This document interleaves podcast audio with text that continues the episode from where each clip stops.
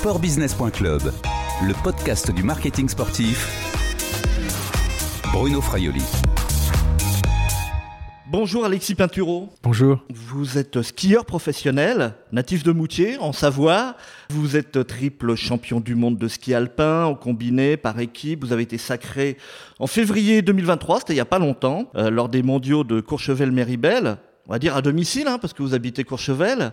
Et puis, euh, bah, qu'est-ce qu'on peut dire de vous Encore? Triple médaillé aux Jeux Olympiques, euh, une fois en argent, deux fois en bronze. On peut y ajouter cinq coupes du monde, un gros globe de cristal, 34 victoires, 77 podiums. J'espère que je me trompe pas dans, les chiffres. Et puis, bah, vous êtes aussi euh, l'un des sportifs les plus connus, reconnus en France, toutes disciplines confondues. La saison est terminée. Qu'est-ce que fait un skieur quand il a raccroché ses skis? Ah, généralement, quand il a raccroché ses skis, il, il reste pas très loin euh, de ses skis justement, donc euh, il, a pas mal de journées avec des partenaires, surtout en fin de saison. Et puis après, euh, on prend des vacances, un mois généralement, et derrière ce mois, ça nous emmène à fin mai, début juin, voire mi-mai. On peut rattaquer l'entraînement physique déjà, physique dans un premier temps, qui pendant à peu près deux à trois mois, et puis derrière on reprend les skis pendant l'été, soit on est en hémisphère sud, soit on va sur les glaciers, et ça c'est généralement courant août. Alors vous êtes aussi un homme d'affaires, propriétaire d'hôtel, et surtout, et c'est ce qui va nous intéresser, associé à plusieurs marques. Il y a Leki, ce sont des bâtons, bolets, masques et casques, aide vos skis, Colmar sont les vêtements techniques, sont également partenaires de, la Fédération française de ski d'ailleurs. Annapurna, bah ça c'est votre hôtel, hein, mhm. à, Courchevel, et Richard Mille, euh, l'horlogerie, et bien sûr euh, Red Bull, on en parlera un petit peu plus euh, tout à l'heure. Comment êtes-vous organisé pour rechercher vos, sponsors, vos partenaires? Alors moi, c'est mon père qui s'en occupe, dans le sens où euh, c'est lui qui négocie les contrats et qui justement fait l'accompagnement avec les marques. Et ensuite, c'est ma femme qui cale tout ce que tout ce mon calendrier, mon planning, euh, pour coller avec euh, toutes mes obligations, qu'elles soient aussi bien sportives que avec les marques ou avec les sponsors, et notamment aussi, bien entendu, les journalistes. Pas de d'agents, d'agences, d'avocats qui pourraient relire euh, les petites clauses en bas des, contrats? Non, généralement, ça c'est mon père, moi qui le faisons. Euh, mon père a quand même une grosse expérience euh, du milieu de l'entreprise et du milieu justement des contrats, étant donné qu'il a pendant 30 ans géré l'hôtel Annapurna, qui est un fabuleux établissement à Courchevel, que mon grand-père a construit en fait. Hein. donc c'est un établissement qu'on garde de génération en génération et dont on est très fier. Et, et bien entendu, par contre, s'il peut y avoir des litiges, des complications, là on peut être susceptible de prendre des avocats, mais jusqu'à maintenant, euh, en dehors de certains conseils, voilà, la famille, en dehors de certains conseils qu'on a pu prendre à droite et à gauche, on n'a jamais eu besoin d'aller euh, dans des recours en justice, étant donné que l'ensemble de mes partenaires sont relativement formidables. Et C'est pas ce qu'on vous souhaite. Hein. Et, que j'arrive à en avoir des, qui nous accompagnent en tant qu'athlète de, la meilleure des manières. C'est vous qui démarchez, en tous les cas, votre, votre père, qui démarchez euh, les partenaires ou sont-ce les partenaires qui viennent à vous? J'ai la chance, en fait, le milieu du sport, souvent, c'est quand on est parmi les meilleurs, bons et c'est beaucoup les marques qui peuvent être susceptibles de nous démarcher. Et rarement l'inverse. Bien entendu, ça peut arriver. Hein, c'est des coups de fil entrants, on va dire. Voilà, ou alors ça peut, des fois, c'est des coups de chance. Euh, c'est-à-dire, c'est l'ami d'un ami qui connaît, euh, derrière, ça fait une rencontre, et puis ensuite, ça, se passe comme ça. J'ai un copain, par exemple, qui avait pour coutume de jouer au golf euh, avec un ami, et cet ami, il s'avérait que c'était, euh, il travaillait dans, dans, une entreprise, et cette entreprise est devenue finalement, avec, par la, de fil en aiguille, son, son sponsor. Donc c'est, ça peut être aussi comme ça, mais ou alors ça peut être plus informel, c'est-à-dire on fait une demande euh, qu'on envoie généralement tout de suite au management de la société, et puis ensuite ils étudient notre demande ou, ou, ils la refusent, bien sûr. Hein. Donc il peut y avoir un, on va dire un démarchage marketing. Euh, il, peut, il peut y avoir on un vient pas forcément obligatoirement à vous aussi. Il y a des marques où. Euh, Ça va plutôt dépendre. Déjà de la volonté de la marque et puis aussi du statut de l'athlète. Si on est parmi les meilleurs, ça peut souvent être le cas qu'une marque nous approche et que ce soit finalement la marque qui démarche l'athlète plus que l'athlète qui démarque la marque en elle-même. Comment faites-vous les, choix des partenaires euh, Il y a des, marques ou des secteurs d'activité euh, avec lesquels vous ne voudriez pas être associé, par exemple? Que je ne voudrais pas être associé, oui, il y, en a. Euh, c'est-à-dire que je trouve par rapport à, l'athlète et ce que le monde du sport représente, il y a certaines choses qui, moi, me dérangent de représenter. Comme quoi, par exemple? Bah, Un exemple tout bête, tout ce qui est fast-food, etc. Je trouve que c'est un peu en décalage. McDo vient vous vous voir, euh. Par exemple, par exemple euh, je trouve que c'est pas en adéquation avec les valeurs du sport. Euh, je ne critique pas du tout le fait qu'ils puissent prendre des athlètes, bien, bien au contraire, mais euh, moi c'est par rapport à ce que j'ai envie de véhiculer comme image et ce que le sport représente aussi, c'est pas quelque chose qui m'intéresserait. Qu'est-ce que ça représente les, les sponsors dans, dans, vos revenus, la part dans, dans vos revenus? C'est presque du 100%. C'est-à-dire que nous, en tant qu'athlètes, et notamment euh, athlètes de ski alpin, on n'a aucun revenu de la Fédération française et tous nos revenus, ou presque, sont liés uniquement à, notre, à nos sponsors. Les seuls qui ne le sont pas sont euh, les primes de course, donc qui sont liés directement à l'organisation de l'événement. Si on fait un podium, ils nous rémunèrent, mais sinon le reste c'est que les sponsors. Des primes qui se, se montent à combien à peu près Alors on parle en francs suisses et c'est avant taxe. La, la, prime de victoire c'est aux alentours des 40 à 45 000 francs suisses pour la victoire. Et généralement c'est aux alentours des 20 à 25 000 francs suisses pour la deuxième place et aux alentours de, la, de 15 000 francs suisses pour la troisième. Euh, bien sûr on enlève généralement euh, entre 20 à 30 à même certains endroits 40% de taxes qui sont avant impôt en France bien sûr. Sportbusiness.club, le podcast du marketing sportif. Alexis Pinturo, êtes-vous une marque? Je pense, je pense que tout athlète euh, qui commence à être un peu connu est une marque d'une certaine manière. Après, il y a différentes manières de caractériser une marque. Elle peut être soit commerciale, soit euh, ça peut être un nom qu'on connaît. Vous avez un logo J'ai un, un, logo, exactement. Ah, une marque a un logo Une marque a un logo, oui. Après, euh, c'était plus du design et pour appliquer certains objets de merchandising qu'on peut faire avec des partenaires pour associer mon nom. Vous avez un partenaire principal qui est Red Bull. Le logo euh, du, taureau rouge est d'ailleurs très visible hein, sur votre, votre casque. Vous êtes, euh, si je ne me suis pas trompé, un des premiers sportifs hors discipline extrême à avoir, euh, être, avoir été associé avec la marque de boisson, qui est quand même l'un des plus grands sponsors mondiaux. Vous parlez couramment allemand, vous aimez bien l'Autriche. Ça a aidé, ça, justement, pour ce partenariat avec Red Bull? Non, pas du tout, parce que à ce moment-là, justement, quand j'ai signé avec Red Bull, c'était pas du tout le le cas, je parlais pas l'allemand, j'habitais pas encore en Autriche l'hiver. C'est que avec le temps que derrière on a fait ces choix-là et que j'ai appris la langue, la langue allemande. Red Bull, c'est une communauté d'athlètes. Euh, vous avez des relations avec les autres sportifs de, la team? Il y en a beaucoup, hein, et dans oui, plein de disciplines différentes. Il y en a énormément, énormément. Et euh, par contre, il est difficile bien sûr d'avoir des relations avec tous les athlètes Red Bull, mais par contre j'en ai avec certains et de manière récurrente. Et ça vous apporte quelque chose, ça, cet échange avec d'autres athlètes d'autres disciplines? Ça peut être euh, des échanges d'expérience, ça peut être euh, tout simplement des, bons moments de partage, euh, ça peut être comme parfois aussi Red Bull qui organise des journées où il y a pas mal d'athlètes qui se réunissent, des athlètes Red Bull donc, et ce qui fait que oui, il y a toujours un échange et il y a toujours une certaine synergie au milieu de tout ça. Il y a certains projets qui émergent quand on voit des certaines vidéos,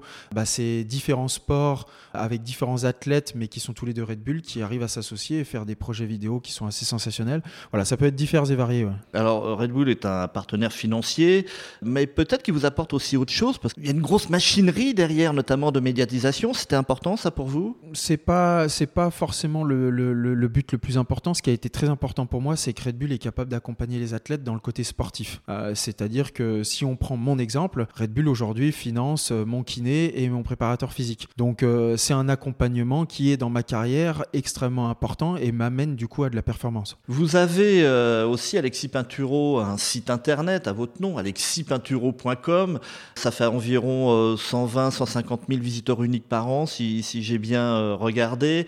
Compte Facebook 150 000 abonnés, Instagram 213 000, Twitter 44 000, LinkedIn. C'est important d'avoir ces réseaux sociaux à disposition. Vous êtes assez actif hein, sur tous ces réseaux Oui, alors euh, pas, pas, sur tous les réseaux. Certains, je les garde un peu plus privés que, que d'autres. Par exemple, LinkedIn. Privé ou professionnel? Quand je dis privé, c'est un peu les deux. Ouais. C'est professionnel, privé, euh, et que j'essaye de pas forcément accepter euh, tout le monde. Les autres, les autres, par contre, sont un peu différents. On affiche un peu plus ce qu'on fait. C'est des comptes ouverts. N'importe qui peut rejoindre. Et donc, automatiquement, c'est une, une, certaine manière de communiquer et aussi soit de donner son avis, soit d'échanger sur ce qu'on fait et de faire vivre aux gens qui nous suivent et qui aiment notre sport, euh, notre quotidien. Qui gère vos réseaux sociaux? C'est Alexis Paturo qui est derrière les messages que l'on voit, que l'on peut lire? Parfois oui, et c'est plus souvent, notamment l'hiver, ça va être euh, mon community manager qui est ma femme. Qu'est-ce que vous voulez faire passer? Qu'est-ce que vous voulez faire avec vos réseaux sociaux? Vous voulez faire passer des messages? Vous voulez montrer euh, Vous voulez parler à votre communauté, à vos fans? Voilà, le but c'est de rester assez simple, échanger, montrer ce qu'on fait, euh, donner, donner des détails, mais pas forcément défendre des idées. Ça peut arriver, hein, ça m'est déjà arrivé, mais c'est assez rare. Un coup de gueule? Le coup de gueule, voilà, c'est pas, c'est pas mon grand fort, même si je l'ai déjà fait par certaines situations qui parfois l'obligent aussi. Mais sinon, je garde les choses un peu plus euh, moins démonstratives, on va dire. Cette relation avec vos, supporters, votre communauté, c'est important pour un sportif de haut niveau? C'est important pour un sportif de haut niveau et c'est aussi important pour les marques qui nous accompagnent. Moi, personnellement, je suis pas le plus grand fan des réseaux sociaux. Il serait fort probable que si j'étais pas dans le milieu dans lequel j'évolue, je n'aurais pas de réseaux sociaux. Mais euh, c'est quand même un milieu où c'est important. Il y a, on peut faire véhiculer pas mal de choses via les réseaux sociaux. Et donc pour ça, ça a un certain côté qui peut être très positif. Oui, donc il faut faire attention aussi à ce que l'on peut écrire. Exactement, il faut faire attention à ce qu'on écrit. Et puis comme on l'a dit, hein, d'une certaine manière, on est euh, une marque. Euh, ça dépend bien sûr de la caractéristique et comment, comment on le définit. Mais il faut faire attention à ce qu'on dit parce qu'on est toujours l'auteur et donc du coup on est toujours responsable de ce qu'on écrit. Sportbusiness.club, le podcast du marketing sportif. Alexis Pinturo, votre discipline sportive est, est l'une des principales touchées par le réchauffement climatique. Concrètement, quelles sont les conséquences que vous observez, vous, en tant que sportif de haut niveau? Pense que, comme vous l'avez parfaitement dit, on est les premiers concernés, mais aussi les premiers qui le réalisent. Euh, à quel point le changement climatique, il est là. J'allais vous poser la question justement après, mais à quel point euh, ça fait évoluer le décor dans lequel on s'entraîne, dans lequel on évolue. On le voit bien à la montagne, de manière générale, l'hiver, on voit encore peu d'impact ou très très peu. La seule chose qu'on peut voir, c'est qu'il y a de plus en plus de difficultés d'enneigement sur les stations qui peuvent être en dessous de 1300 mètres d'altitude Par contre, c'est sur les glaciers. Euh, on a pour coutume d'aller sur les glaciers euh, depuis maintenant 20-30 ans. Enfin, depuis que je suis né et que j'ai à peu près 10 ans, j'arrive à aller sur les glaciers. Donc ça fait les 20 dernières années et j'ai vu à quel point certains se sont détériorés, voire disparus. Et ça, euh, forcément, ça fait, ça fait mal au cœur. Il faut arrêter de dire que c'est parce qu'on skie sur les glaciers que c'est nous qui les faisons disparaître. C'est pas du tout le cas. En skiant sur les glaciers, il faut savoir que l'impact il est minime étant donné qu'on skie uniquement les jours où le glacier est en bon état. Les jours où les glaciers n'ont pas de regel, c'est-à-dire que la surface de la neige n'a pas, n'a pas redurci. On ne peut pas esquier justement pour les préserver. Et on voit très clairement que la, le volume de neige a baissé, euh, et surtout dans les deux, trois dernières années, de manière assez drastique. Alors il y a quand même aussi euh, beaucoup de compétitions euh, qui peuvent être annulées, reportées, enfin surtout reportées. Est-ce que c'est plus qu'avant aujourd'hui? C'est pas spécialement plus qu'avant, ça. ça. ça. a toujours été le cas. Il faut, il faut dire qu'un coup de pas de chance, on tombe sur un mauvais week-end, la météo est exécrable, il neige énormément, il y a beaucoup de vent, forcément ça entraîne une annulation, mais c'est pas c'est pas plus qu'avant, bien au contraire. Le manque de neige, euh, ça peut avoir des problèmes sur l'avenir de votre discipline sportive? Pas dans l'immédiat. Euh, selon moi. Je pense qu'il y, y, a toujours des stations euh, qui, qui, peuvent nous accueillir. Il y a des stations qui sont relativement basses qui arrivent à nous accueillir. On est souvent sur des versants nord aussi, ce qui favorise énormément justement euh, l'enneigement. Pas dans l'immédiat. Par contre, il est probable que dans 50 ans, euh, peut-être même moins, euh, le ski, on, on, en parlera de manière un peu différente, ou alors il faudra faire euh, les choses différemment et qu'on sera peut-être contraint de faire certains choix. Votre sport doit évoluer selon vous? Je pense que tout doit évoluer, c'est-à-dire pas uniquement notre sport, nos sports en fait bien, bien sûr partie, mais que tout doit évoluer dans la manière dont on se déplace, dans la manière dont on s'entraîne, dans la manière dont on fait certains choix aussi, et tout ça doit évoluer. Maintenant, il faut trouver et faire surtout les, prendre les bonnes décisions pour les faire évoluer dans la bonne direction. Oui, parce qu'il y a quand même un paradoxe. Hein. Le ski, c'est un sport euh, d'extérieur, d'outdoor. Le terrain de jeu, ce sont les montagnes. Euh, votre discipline porte quand même beaucoup de valeurs, de, de, liberté, de fun, avec une image quand même plutôt verte hein, de, sport nature. Et puis, à contrario, il y, a le revers, donc avec ces nombreuses polémiques autour de l'environnement. je ne vais pas vous reparler, si je vais vous en reparler, des Jeux de Pékin avec l'utilisation de la neige artificielle, de l'annonce des Jeux asiatiques d'hiver en Arabie Saoudite. Ça donne pas un peu comme une image un petit peu dégradée du ski, de votre discipline? Ça, ça a été surtout des choix finalement, d'une certaine manière, du CIO, c'est-à-dire de faire les choix d'aller emmener le, ski à Pékin. Vous les suivez, ça? C'est, trouve que c'est ouais, c'est dommage. Moi, je les suis pas justement sur ces décisions-là. Il y a des stations aujourd'hui qui sont plus probantes et justement de revenir sur les Jeux de Paris, ça a donné quand même du sens à tout ça. Par contre, d'entendre qu'il va y avoir les Jeux asiatiques d'hiver en Arabie Saoudite, moi, ça me semble être complètement en décalage avec ce qui se passe actuellement. Là-bas, ils doivent tout créer. Il n'y a pas d'eau, ils cochent aucune case. Autant la Chine, ils, cochaient quand même quelques cases. Ils faisaient moins 30, moins 40. Ils avaient énormément de froid, euh, de la glace. Ils n'ont aucun problème pour en avoir. Tous les ans, ils en ont. C'est un sport de glace aussi, justement. Euh, ils ont des montagnes. Ils ont des, ils ont quelques stations aussi. Oui, les compétitions de ski se passaient quand même, euh, quand même assez loin de Pékin. Hein. Voilà, c'est ça. Dans la montagne. Dans, la, dans les montagnes. Mais bien entendu, ils ont très peu de chutes de neige. Donc, ils devaient créer de la neige avec de la neige artificielle. Après, à partir du moment où ils ont du froid, finalement, c'est un coût énergétique. C'est de l'énergie qu'on gaspille d'une certaine manière. Mais il y a des choix qui sont par contre, euh, pour moi, inexplicables. C'est plutôt le choix de l'Arabie Saoudite. Vous pourriez, vous, en tant que sportif de, haut niveau, refuser d'aller sur une, une compétition pour euh, ces raisons un peu éthiques, euh, environnementales? Ça, c'est un choix qu'on nous, qu'on, nous demande. Enfin, c'est une question qu'on nous demande beaucoup de si on serait capable de faire ce choix ou pas. Je trouve que c'est extrêmement compliqué pour un athlète.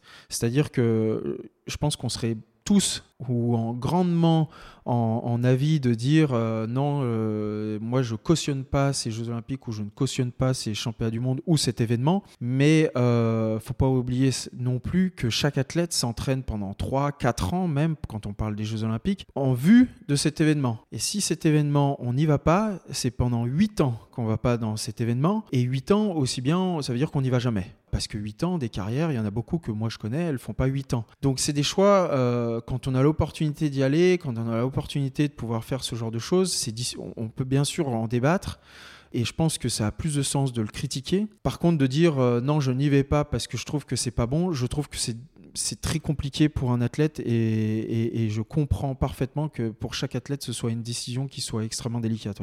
Juste un, dernier mot sur ce sujet, justement, la prise de parole des sportifs reconnus, renommés comme, vous.